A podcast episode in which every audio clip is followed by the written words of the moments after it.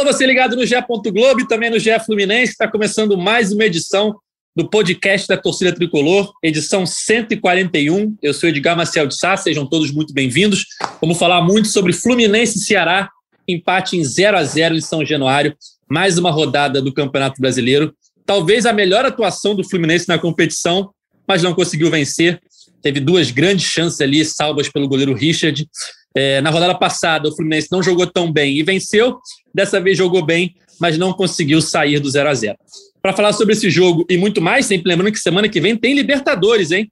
Eu chamo dois convidados especiais. Primeiro, Thiago Lima, setorista do Fluminense. Setorista não, acompanha o dia a dia do Fluminense no GE. Globo. Tudo bem, Thiago? Fala, Edgar, tudo bem? É... Bom, eu, antes eu queria falar que eu ouvi o último podcast e eu vi vocês me cornetando, falando: ah, o gol do André, você, o Thiago tá criticando Xerém aqui. Eu, em minha defesa, eu só instiguei eles a voltarem a brilhar e eles brilharam.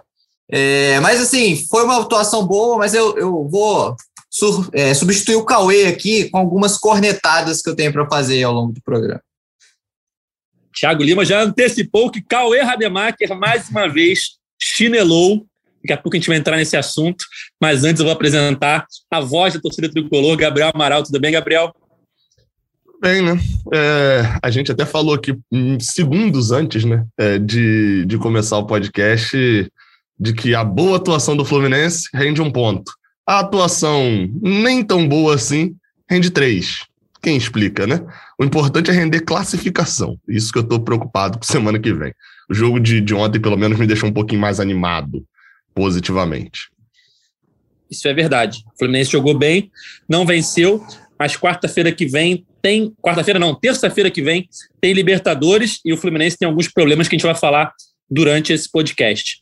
Como o Thiago Lima, nosso Noel, antecipou, o Cauê Rademacher chinelou mais uma vez. Sabe como é que é, né? O cara é chefe, tem casas espalhadas pelo Rio de Janeiro, em Búzios, em Caxambu. Simplesmente ontem à noite ele virou, virou e falou: galera, tô de folga, vou viajar, não vou participar do podcast.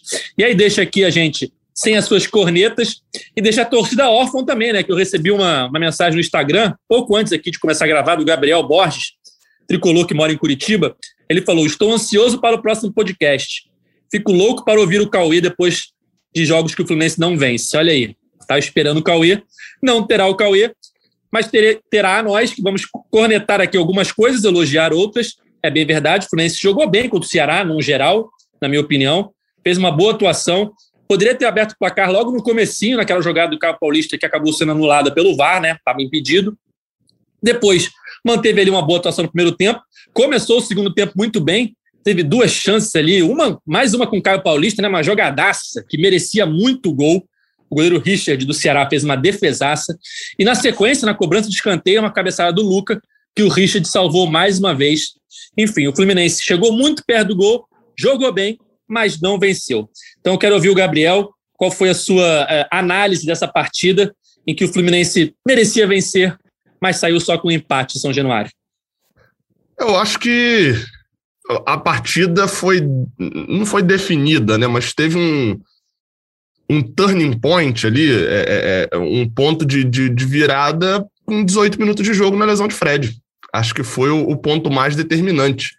É, é, Roger inovou ali na escalação. Acho que todo, todo tricolor, pelo menos assim, a maioria que eu vi, até mesmo aqueles que estão desesperançosos com o Roger, na hora em que divulgou a escalação, que aquele jogo nove e meia da noite, São Januário com aquela iluminação, o Ceará e tal, o cara às vezes tá meio desanimado. Mas na hora que divulgou a escalação, cara, dá aquela ajeitada na cadeira. Opa, rapaz, hoje eu quero ver. Nem que seja para poder cornetar, mas eu quero ver porque mudou. E, e a, a, mudança ali de colocar André no lugar de Martinelli, né? Poupando o Martinelli, mas já também olhando o jogo contra o Cerro de colocar Luiz Henrique como titular, tirando na briga entre Nenê, Casares e Ganso, quem venceu foi a briga. E Gabriel Teixeira jogando por dentro. Tinha algumas coisas legais ali para poder, poder se ver. E isso se rendeu. O, o, o, positivo que eu falo foram os 18 primeiros minutos, onde o Fluminense começou como o, o jogo contra o Atlético Paranaense, jogando muito mais do que o, do que o Ceará. É, é, até assim, diferente um pouco da forma como o Fluminense joga. o que eu acho positivo, porque foi uma forma de jogar contra um time que provavelmente, até listei isso, acho que dos dez primeiros é, é, é, do Campeonato Brasileiro, deve ser, provavelmente é top 2, top 3 dos times que melhor sabe se defender, o time do Ceará. É, é, e o Fluminense estava impondo, estava jogando bem, estava se impondo e impondo é, ataques principalmente utilizando o Caio Paulista, participando de quase todas as jogadas, mas com Gabriel Teixeira até aparecendo mais por dentro, o Fred fazendo muitos pivôs ali pelo meio, rendendo algumas jogadas. Só que, assim, num, num erro de passe do, do Ceará, Fred sente.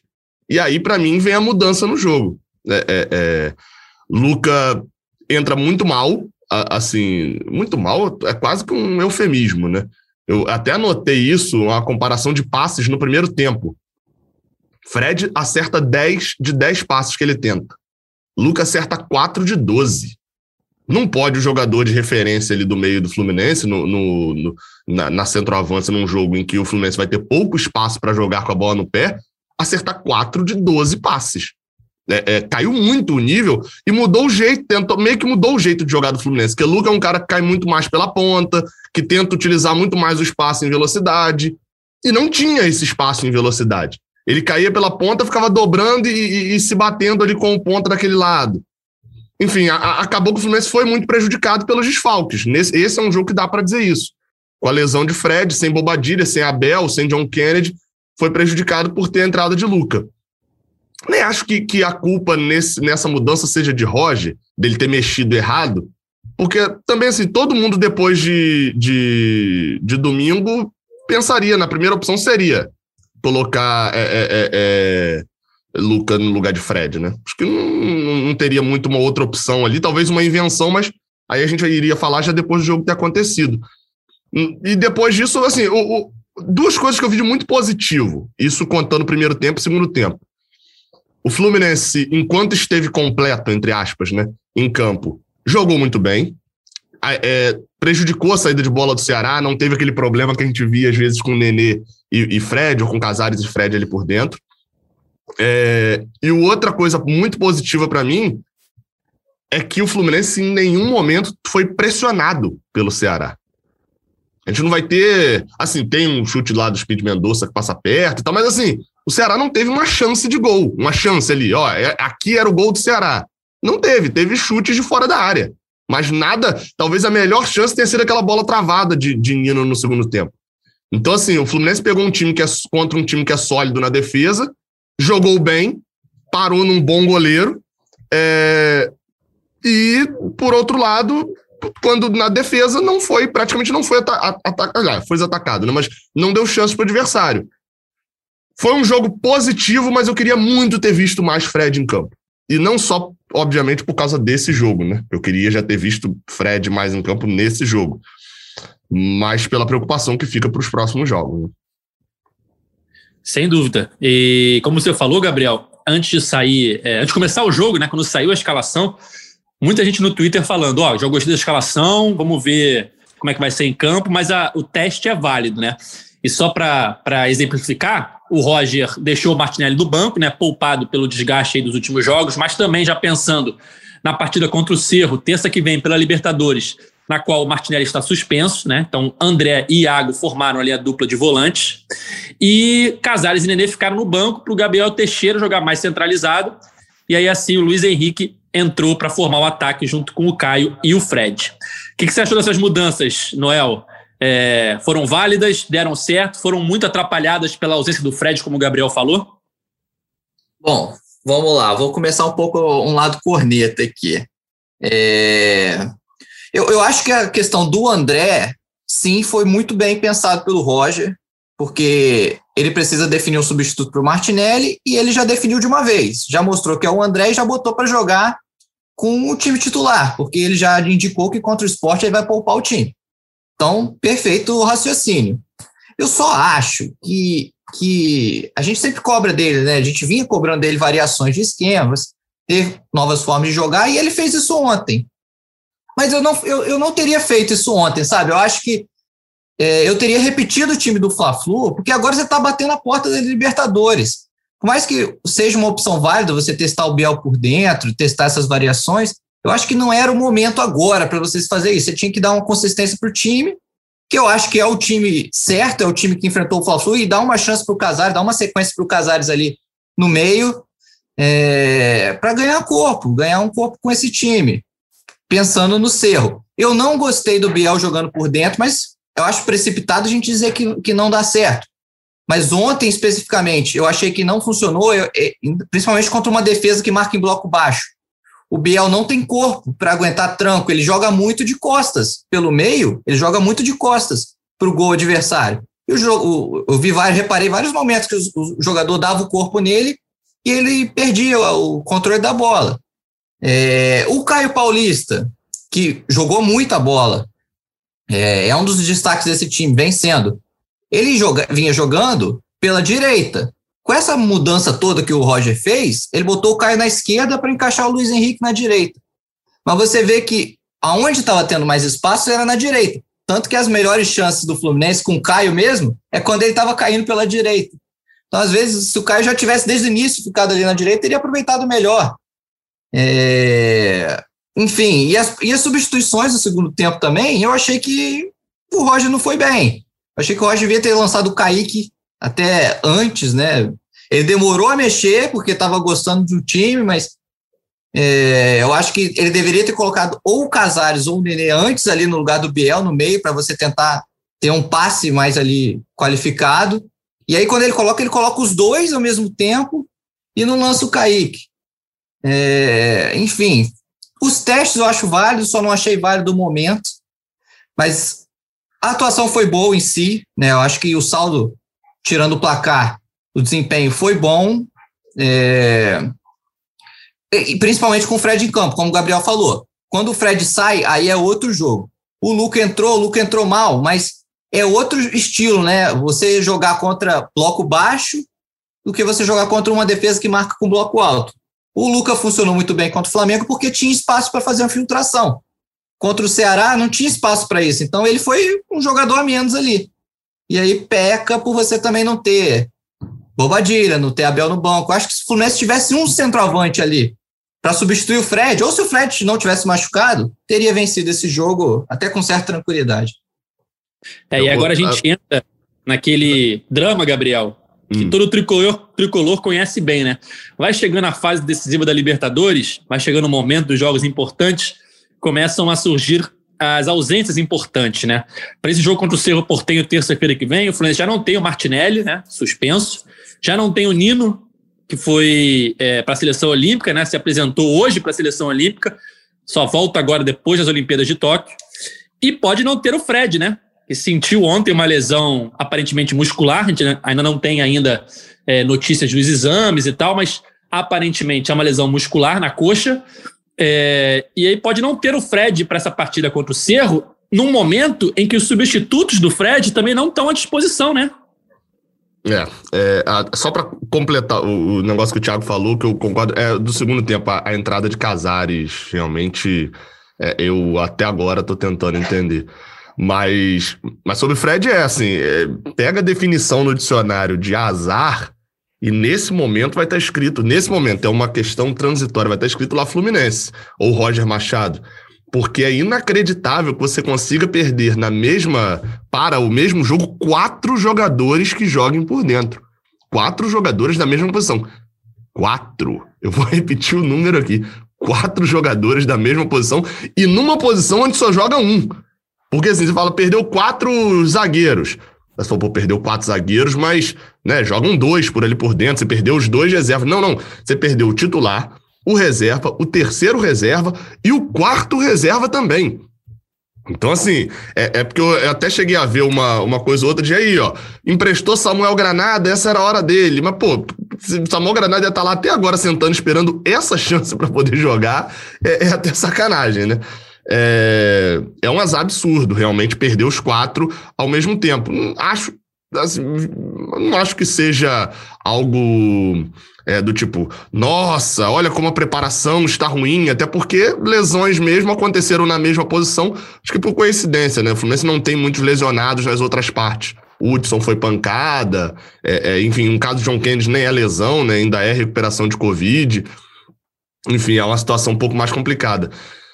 Mas preocupa, assim, é porque é isso que o Thiago falou sobre Luca, né? Que, enfim, já vem batendo na, na, na tecla de Luca ter dado. Luca encaixou contra o Flamengo com um zagueiro lento, que era Gustavo Henrique, e, e Felipe Luiz, também mais lento pela esquerda, com um espaço gigantesco. A gente não vai ter muito isso nos próximos jogos. Não acredito num esporte conturbadíssimo vá vir para vencer o Fluminense jogando, é, é, é, é, atacando o Fluminense, dando. Talvez até deu espaço, mas não dando o espaço que o Flamengo deu. É, e não acredito num Cerro Portenho, mesmo dentro de casa, sair se mandando para ataque como o Flamengo se mandava. Então não acho que Lucas seja uma opção tão viável. Aí você vai para outras opções. Um improviso. E aí esse é meu medo. Quando você vai para o improviso, eu espero, né? Que Bobadilho ou Abel, pelo menos um dos dois, se recupere até a terça. Não acredito que ficará, ficarão os dois machucados até terça. Acho que pode pintar aí também um sacrifício de alguém para ir para o jogo. É, também não acredito na volta de Fred nem de John Kennedy. Acho que é, é, o jeito como o Fred sai, ser com 18 minutos no primeiro tempo, é muito difícil que, mesmo que não achem muita coisa, de que ele vá jogar uma partida no sacrifício terça-feira, é, é, correndo risco de não voltar né, para a temporada. Então, Roger vai ter que usar muito o jogo de sábado para poder achar um, um, um, centroavante. O problema é, no jogo de sábado ele já falou, ele falou duas, três vezes na coletiva, de que deve poupar praticamente todo mundo. É, é, não fala com essas palavras, mas fala ali naquele enrolês dele ali às vezes. Então, confesso que o jogo de sábado vai ser muito determinante sem a gente ter certeza de nada. É, complicou, né, Noel? Você tem alguma informação aí de. Não vou perguntar nem do Fred, porque a gente sabe que faz muito pouco tempo, né, do, da lesão. Foi ontem à noite no jogo contra o Ceará. E, como o Gabriel falou, é muito improvável que ele tenha condição de jogo é, para enfrentar o Cerro. A não ser que tenha sido só um susto, né? Mas enfim, é difícil. O John Kennedy a gente nem conta porque tá quantos meses sem jogar, né? Se recuperando de Covid. Mais de dois, é. É, não entraria num jogo decisivo. Agora é focar em Abel e Bobadilha, né? Tem alguma informação dos dois? Tem alguma chance, algo que você saiba que eles possam estar em campo terça que vem? Ou ainda sem muita informação? É, não, informação a gente ainda não tem. Assim, eu, o que eu sei é que o, o Abel tem mais chances que o Bobadilha. O Abel tem mais chances de, de jogar terça-feira contra o Cerro do que o Bobadilha. O Abel está em estágio mais avançado, assim, da recuperação. E o Abel foi, se não me engano, foi, foi tornozelo, Abel? Vou até confirmar aqui. Mas o bobadilha foi, foi panturrilha. É, panturrilha é um músculo mais, mais enjoado, assim, de se recuperar quando você tem lesão. É, então, o Abel tem mais chance, o Fred também. Dificilmente o Fred vai. O Fred ainda não fez exames, mas dificilmente ele vai ter condições. Eu acho que já pode até considerar um, um desfalque aí para os próximos dois jogos, né? Esporte e seu. Abel foi calcanhar. Eu, eu também calcanhar, achava que era boa. tornozelo e, é, enfim, né? Tá, tá, tá Abel... Na margem de erro, tá, tá certo. e o, o, Abel até se machuca antes que o Bobadilha, um pouco antes. Então ele ainda tem, tem também um prazo um pouco maior ali de, de, de recuperação. É, e como eu falei, é aquele fantasma, né? Gabriel deve lembrar bem de 2012. Fluminense enfrenta o Boca Juniors numa Libertadores em que o Fluminense tinha elenco para ir muito longe talvez é, a Libertadores que o Fluminense tivesse mais elenco para ir longe depois de 2008, né? Foi 2012, o Fluminense foi campeão carioca, campeão brasileiro. E aí chega no mata-mata da Libertadores, num momento importante ali contra o Boca, sem praticamente metade do time ali, dos principais, né? Não tinha Fred, não tinha Deco, não tinha. É, o Wellington ele entra no segundo tempo do jogo, voltando de lesão, ou seja, não estava 100%. Só o Thiago Neves joga daquele quarteto ali, só o Thiago Neves é titular. É, e aí, quando acontece isso, né? Eu vi muita gente no Twitter falando ontem. Impressionante, vai chegando o um momento decisivo de Libertadores e o Fluminense perde o Fred. Não tem como não lembrar disso, né, Gabriel? É, e, e, assim, naquela época, pelo menos teve até um erro ali gigante de, de Abel Braga, que foi colocar esses jogadores, se eu não me engano, é Fred até que joga é, é, e precisa sair, agora eu não lembro exatamente quem foi, para poder. Foi Botafogo. Deco um, um jogo ganho com o Botafogo. O Fluminense já tinha feito 4 a 1 na, na ida e, enfim, tinha um jogo contra o Boca na quarta-feira no Maracanã decisivo e colocou a galera, ok, né? Colocou para jogar é, é, contra o Botafogo jogo de volta sem ter a mínima necessidade. Trocou um carioca por uma Libertadores, né? é, é complicado, né? É complicado. Assim, é, o Fluminense até nesse ano, eu diria que nesse ano está sofrendo menos com lesões do que sofreu ano passado, né? Ano passado, no início da temporada, o Fluminense pede quatro, cinco jogadores sem nem ter estreado ainda. Eu lembro que Caio Paulista ficou de fora com mais alguns atacantes ali no início do ano, que, que teve que jogar com o Lucas Barcelos no ataque. Enfim, foi um início de ano bem... Paulo, não se machucou. Isso, Isso foi, eu lembro que era um ataque completo. Foi Vanilson Marcos Paulo, a dupla que se machuca. E, enfim, só voltam a jogar depois ali na, na Sul-Americana e quase que custa a Sul-Americana, né? Porque, quer dizer, no final dos contos custa, custou, né? mas, é, custou, mas não foi um efeito determinante, né? É isso que eu quis dizer. Não é que é, é, que quase que foi isso que custou, mas foram outras coisas também. Mas no jogo aqui do Maracanã, enfim, em dois minutos, Marcos Paulo e Evanilson sai o gol do Fluminense na jogada dos dois. É, eles é... entraram, era no banco. Isso, isso, então. Com dois minutos que eles entraram, sai o gol justamente num passe de Marcos Paulo para Evanilson, ou seja, quase que foi determinante para a eliminação. No final das contas, veio a eliminação, mas não foi determinante. É, fico preocupado, confesso, principalmente por ser uma posição que ah, é o que eu falei, é um, um só que joga por jogo e foram quatro que jogaram. A, a, a, talvez a opção que vai surgir aí, ó, olha, olha a instituição voltando. A instituição ganso de falso 9 volte a aparecer para esse jogo contra o esporte. Eu, eu, confesso que com as últimas escalações de, de Roger, eu sei lá, não estou duvidando de nada. Vai ser outra surpresa. O jogo contra o esporte, se não tiver recuperação de, de Abel ou de Bobadilha até lá, vai ser outra surpresa na escalação. Por mais que Ganso, acredito eu, que é, é, é não jogue é, é, mais assim, ele pediu para jogar de falso 9, depois Roger falou que queria muito colocá-lo como 10 e ele já vem jogando quase que de volante de novo.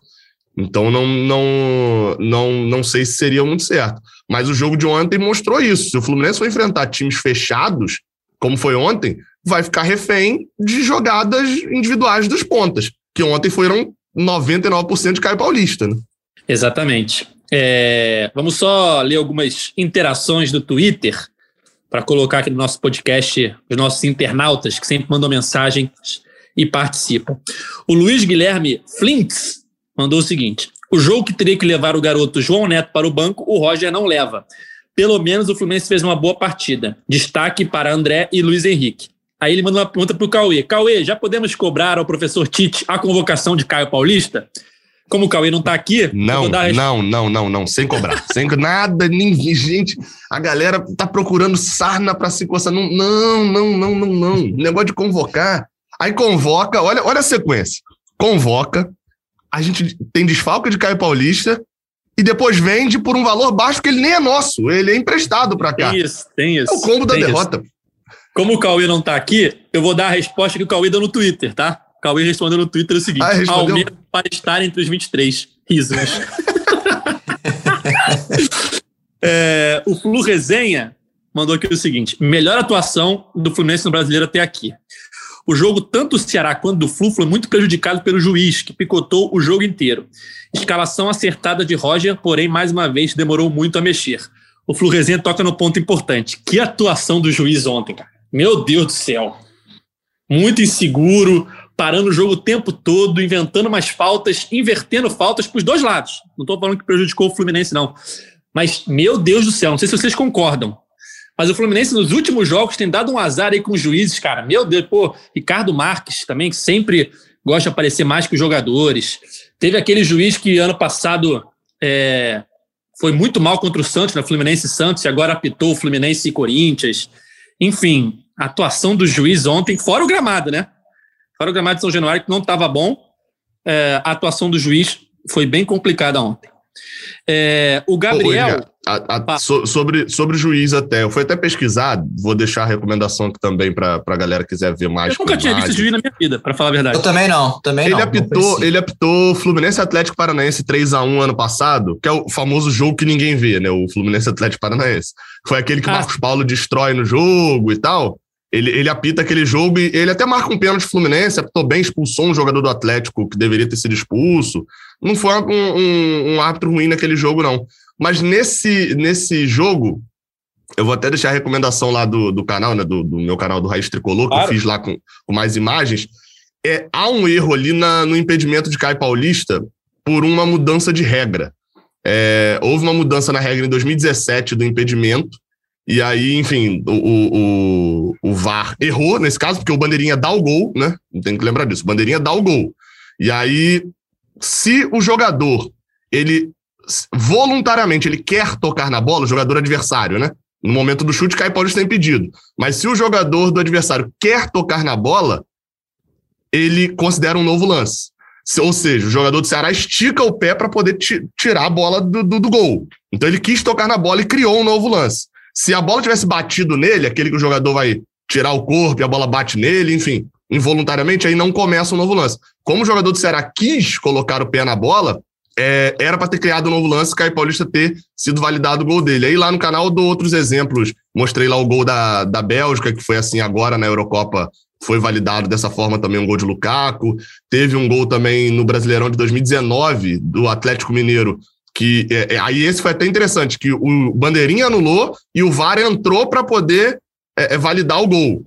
E aí, ou seja, ontem o Bandeirinha tinha acertado, meio por linhas tortas, que eu acho que, na verdade, o que ele viu ali, ele não achou que o Caio Paulo estava impedido, né, de, de estava à frente, mas enfim, tinha acertado e o VAR entrou para poder alterar um negócio que estava certo. Então fica a pontuação do, do é. erro de provavelmente por desconhecimento dessa alteração da regra. É, eu, eu não vi nenhum, nenhum comentarista de arbitragem analisando dessa forma, né? Vi todos eles falando que estava impedido e tal. E eu confesso que eu acho esse lance um pouco diferente do lance da Bélgica.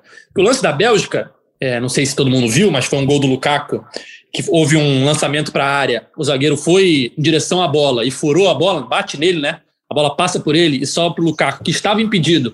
Mas como o zagueiro toca na bola e vai em direção à bola, ele cria um novo lance. Esse lance agora, por mais que ele estique para tentar evitar, ele faz uma ação de bloqueio. Ele não faz uma ação de, ah, vou dominar a bola, ah, vou bicar a bola. A bola estava muito forte. Era um chute. Então, a bola simplesmente bate nele. Eu acho, eu acho, é, minha visão, que não criou se, um novo lance. Se for o caso do voluntário, aí ele foi voluntário. É, se for o caso da, da ação, mas acho que a mudança diz justamente sobre voluntariedade. Ou seja, se foi voluntário, é, cria um novo lance. Como ele quis, né? Tem até um lance de Brasil e Áustria em 2018. Acho que é, 2018. Aí a gente cai, no, cai num, num, problema, porque o zagueiro tá ali, na frente do gol. Tem alguém chutando a bola, chutando a bola pro gol. Todo zagueiro naquela situação tem a vontade de parar a bola. Então sempre vai ser um novo lance? Não. Naquela situação não, é, ali... Não, não, mas aí é fazer, fazer um movimento voluntário. Ele, fe, ele fez um movimento ali, não é, não é só a bola bater à vontade, né? Não é só a vontade, é fazer um movimento para essa vontade. Tem um exemplo, tem um exemplo do Brasil e Áustria em 2018, em que tem um chute também, o, o, zagueiro tá parado e ele só vira o corpo, ele não, ele não ganha espaço, não faz um movimento para parar a bola. A bola bate nele, sobra para Gabriel Jesus em condição de impedimento. O bandeirinha valida o gol, mas valida erradamente. A, a bola não era para ter quando sobra, porque ele não fez um movimento voluntário para poder bloquear a bola. É, é, enfim, é aquele negócio, né? Às vezes a regra não faz sentido, é igual a regra de bola na mão atualmente, né? Você tem que basicamente fazer um curso todo dia para entender se a mão é, foi válida, se houve intenção, se ganhou espaço. E teve coisa de bola na mão do Fluminense nesse jogo também. É, foi um lance do Lucas que ele ficou pedindo, mas convenhamos. Foi nada, é, né? É, bateu na mão. Assim, ele pediu bateu que bateu na mão, é. Mas não, mas cara, não deu espaço nenhum. Com a mão colada no corpo. É. É completamente diferente. Se ele tivesse com a mão aberta, tudo bem. Mas a mão dele estava normal. O Luca deu um escândalo ali pro juiz e depois mostrou a imagem. Na hora ali eu pensei, cara, não tem como ele dar esse pênalti. É, Lu, como Luca também, foi... na hora que mostrou a imagem do impedimento, eu falei, cara, vai ser anulado. Eu, não, eu nem, é. nem consegui imaginar ali que o, o juiz ou o VAR pudessem considerar que aquilo ali tivesse sido uma ação do jogador e que ele falhou na ação, né? No caso, furar ou tocar errado.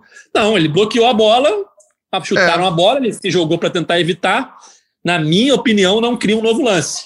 Mas. É, se, se, se, essa alteração ela diz de fato, até onde eu achei, todos falavam isso, de movimento voluntário para bloquear a bola, aí está enquadrado nisso e não era para ter é. anulado, porque ele de fato faz um movimento voluntário. É, é, se falar sobre ação de bloqueio, etc., e enfim. Mas dá, dá, fica a recomendação aí de fazer um jabá, né? Fica a recomendação aí, vai lá assistir no Raiz Tricolor, tem os exemplos lá. É, um número que eu vi no Twitter, que eu não estava nem prestando atenção nisso, mas o Fluminense só fez oito gols em dez jogos no Brasileirão. É muito pouco, né? Um ano passado o ataque estava estava melhor. Esse ano só oito gols em dez rodadas. Fluminense agora com 14 pontos. É, tem o jogo contra o esporte nesse fim de semana. Depois, terça-feira, já tem o Cerro Portenho pela Libertadores. E eu acho que depois dessa partida contra o Ceará, dos testes, eu acho que ficou meio que claro que o time vai ter o André ao lado do, do, do, do Iago, vai ter Neneu Casares ali na armação, que eu acho que o teste com o Biel não foi, como vocês já falaram, né? ele não tem corpo para aguentar ali muito jogo de costas. Eu acho que na Libertadores o Roger não vai arriscar. Então é basicamente o André do, do lado do Iago, alguém ali na, na armação, né? Seja Nenê, seja Casares, e alguém no ataque, né, Gabriel? Resta saber quem. É. é acho que é, é, essa é a grande dúvida. Repetir, não, não duvido que pinte uma, uma surpresa por ali. Eu fui buscar, a, a gente está na rodada. Essa foi a rodada 10, né? 10, isso. isso. 10 do Brasileirão. Enfim, o, o Fluminense, até essa rodada 10, ano passado, tinha 12 gols feitos. Tinha acabado de fazer dois no, no Corinthians. Corinthians. Era um, era um tinha... número. Pode falar, Tia. Não, e tinha coincidência que tinha os mesmos 14 pontos de agora. Isso, Mesma campanha. é, é, então, assim, é, é, é, de fato, o ataque. Eu acho que o, o que pega muito para esse time de agora são os quatro gols com o Atlético Paranaense, que dá uma distorção ali na defesa também. Você pegar um jogo ali que teve quatro gols, a média de gols no resto do tempo não é tão. de gols sofridos também não é tão alta. Né? Quando você desconsidera aquele jogo, o Fluminense tomou cinco gols em nove jogos. É, é, ou seja, também é uma métrica de ataque não muito. É, é funcionando muito em algumas partidas. São excessivas vitórias por 1 a 0 né? O Fluminense venceu por 1 a 0 Cuiabá e Santos e Flamengo. Ou seja, as três vitórias do Fluminense no Brasileirão são por 1 a 0 e as derrotas também, é que eu falei, você tira o Atlético Paranaense, né, para tirar a distorção do, do único jogo, as derrotas também são a, a, exceção da exceção da exceção no Fluminense no Brasileirão, é aquele jogo com, com, com o Bragantino com um 2 a 2 achado no último minuto ali, né, no, no finalzinho. Então, acho que tanto defensivo quanto ofensivamente, é, é, o Fluminense tem feito jogos que ele dá poucos gols e faz poucos gols, né? É, é, acho que é muito da lógica de Roger mesmo. E também, assim, ano passado, o Fluminense, nessa mesma época, nos, acho que nos dois ou três próximos jogos, né? Acho que é décima ter, segunda e décima terceira rodada, se eu não me engano, contra Goiás e Coritiba, o Fluminense faz oito gols em dois jogos, foi aquele 4 a 0 e o 4 a 2 Então, assim, é, é, Atualmente a gente pode falar isso. O ataque do Fluminense tem funcionado pouco, mas acho que a defesa também não tem sido um, um problema se a gente pegar a média do Brasileirão como um todo. Mais uma mensagem aqui de um internauta. É, o Marco Aurélio fala o seguinte: essa foi uma das três melhores atuações do ano. Prefiro o time mais rápido, sem os ex-jogadores em atividade. Foi mérito do goleiro do Ceará. Duro é perder dois pontos irrecuperáveis. Fluminense conquistou cinco pontos de 12 em casa. Muito fraco o desempenho. E aí, nesse assunto que eu queria entrar, porque o Fluminense veio aí de uma sequência de quatro partidas, é, entre aspas, no Rio de Janeiro, né? O Fla-Flu acabou sendo levado para São Paulo, mas inicialmente eram quatro partidas é, no estado, né, sem viagens, e também acabou tendo uma viagemzinha curta, mas tudo bem. É, e o Fluminense ele perde para o Atlético Paranaense, empata com o Corinthians, empata com o Ceará e só ganha do Flamengo. Acabou ficando pouco, né? Só cinco pontos em 12 a expectativa acho que era muito melhor, né, Noel? Muito, muito pouco, muito pouco. É, eu acho que assim, a gente até tem, não tem que considerar esse Fla-Flu por ter sido com, com esse mando em São Paulo, é, e você tirar ele da conta, fica pior ainda, porque aí você imagina três jogos no Rio, três jogos como mandante, Verdade. em nove pontos você fez dois. Fica péssimo, entendeu? E, então, além, além de desempenho, últimos jogos, é, questão de pontuação foi terrível nesses jogos para o Fluminense. Terrível. É. é. Eu ainda vejo, eu até é, tinha expectativa lá no início, né? Quando teve, eu falei, ó, acho que 10 pontos. Obviamente, 12 é perfeito, né? Você não pode projetar o máximo, né? Mas acho que 10 pontos era uma pontuação agradável para o Fluminense, né? Você consideraria ele que não ia perder o clássico e teria outras três vitórias, né? Botando empate contra o Flamengo, ou vencer o clássico em outro empate. É, é, eu acho que as viagens acabaram atrapalhando muito, não individualmente, Porque, assim, apesar de é, o jogo contra o Atlético Paranaense ter sido no estado do Rio, mas teve viagem para Volta Redonda que você, na brincadeira, aí você perde um dia de treinamento, pelo menos, enfim, que faz alguma diferença. O jogo do Flamengo ter ido para São Paulo e o desempenho seria melhor se todos fossem no Maracanã? Não sei, né? A gente não dá para poder supor isso. Mas acho que no saldo total o Fluminense perdeu muito com essas viagens e o desempenho nesses jogos na sequência pegou justamente a fase em que a gente poderia pontuar em sequência, pegou a fase da oscilação. A fase em que Roger perde o esquema, tem que remontar e etc. Mas eu acho que assim, eu não vejo como pontos irrecuperáveis o empate com o Ceará em casa, não. O Ceará está na frente do Fluminense ainda, né? É, é vencer. Talvez eu, se me perguntasse antes desse jogo se eu toparia quatro pontos contra o Ceará no Brasileirão, eu estava topando tranquilamente. É, é, empatou aqui, teria que vencer lá agora, né? Dentro dessa conta. Mas eu não, não diria que é, são pontos que é um drama como se fosse uma derrota, por exemplo. Verdade. E agora, nesse jogo contra o esporte, é mais uma boa oportunidade para vencer, por mais que o Fluminense vá com um time alternativo, né? O esporte vem num momento aí complicado, crise fora de campo, jogadores desmentindo a diretoria. É, e o Fluminense, na sua última partida antes da Libertadores, como o Roger falou, né, Noel? Vai poupar alguns jogadores, vai com um time alternativo. Ele falou muito isso na coletiva, né? Sim, sim. Vai poupar. Eu acredito até que ele poupe praticamente o time inteiro, exceto o Martinelli, que está suspenso. É, dos titulares, acho que de repente só o Martinelli e de repente o Marcos Felipe. O goleiro geralmente é, não se cansa, né? Não, não tem que correr. Mas vocês estão falando do, do, do esporte, assim, eu também eu não acho que esse jogo fácil, não. O esporte pegou o Atlético Goianiense, que, que, que virou algoz do Fluminense agora, lá em Goiânia e arrancou empate. Assim, por mais que seja o esporte não esteja bem, mas a gente, o Fluminense vai sem força máxima, vai com time alternativo e jogando fora de casa. Eu acho que é um, um jogo bem perigoso. A situação, se, se você acha que a situação do seu time é ruim, veja a situação do esporte. O caso lá, os caras não têm presidente, uma confusão de eleição. Aí o presidente atual diz que pagou, vai de manhã na rádio dizer que pagou o salário e os jogadores vão todos no Instagram dizer que é mentira. E aí o presidente vai e assina dizendo que metade da premiação que o esporte vai receber vão para o jogo. Enfim, é uma confusão, assim, num nível absurdo. Num nível absurdo. E esse aqui é meu medo. E aí, imagina a pressão, né, para vencer um Fluminense que vai sem os titulares lá. É, para eles é aquele jogo que quer vencer ou vencer, né? Exato, exato. Um adversário que com certeza eles consideram difícil, né? Um time que terminou em quinto no ano passado na no Brasileiro, está nas oitavas da Libertadores, da Copa do Brasil, e eles têm a chance de enfrentar em casa, sem o time titular, né? Sem a força máxima do Fluminense.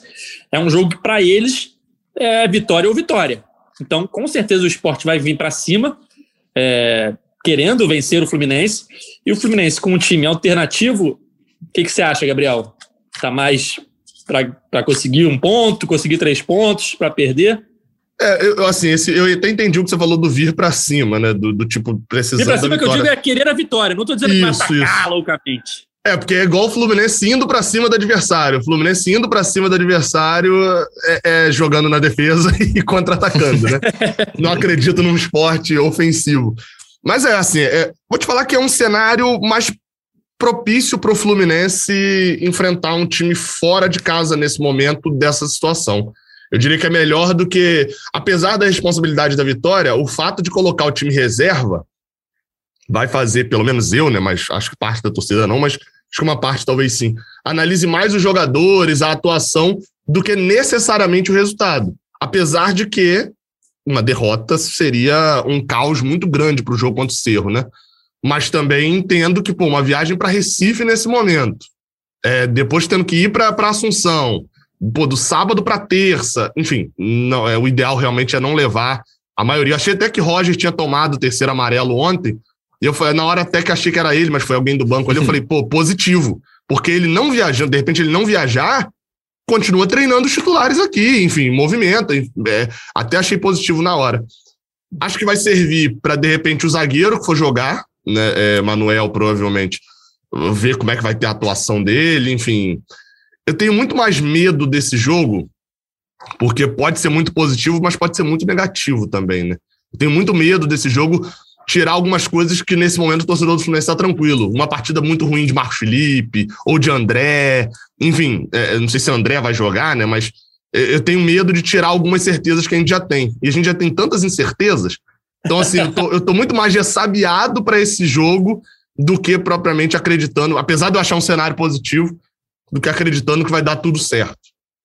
A gente, a gente, a gente abriu, até convidar a galera para participar na página do, do Flu no, no, no ge.globo, tem lá um Você Escala para vocês montarem o time que vocês acham que deve ir a campo contra o esporte. É, monta lá, compartilha e amanhã a gente faz um. Amanhã, sexta-feira, né? No caso, a gente faz uma, uma matéria com a nota com os mais escalados pela torcida. Boa. Então, vamos chegando ao fim de mais uma edição do podcast GE Fluminense. O Fluminense volta a campo no próximo sábado, às 19 horas, na Ilha do Retiro, para enfrentar o esporte. Último compromisso antes das oitavas de final da Libertadores. Terça que vem tem Fluminense e Cerro Portenho. Então a gente volta aqui domingo ou segunda, não sabemos ainda, mas depois de Fluminense e Esporte, para falar tudo sobre esse jogo e para esquentar o jogão entre Fluminense e Cerro Portenho na próxima terça-feira pela Copa Libertadores. Valeu, Gabriel. Valeu, Noel. Os dois deixaram a bola e aí o zagueiro tomou, claramente. Tomou, já é. valeu, valeu. Valeu, valeu, Edgar. Valeu, Gabriel. Até a próxima. Valeu, galera. Esse podcast ele tem a edição de Juliana Sá, a coordenação de Rafael Barros e a gerência de André Amaral. Valeu, galera. Até a próxima. Tchau. O Austin pra bola, o Austin de pé direito.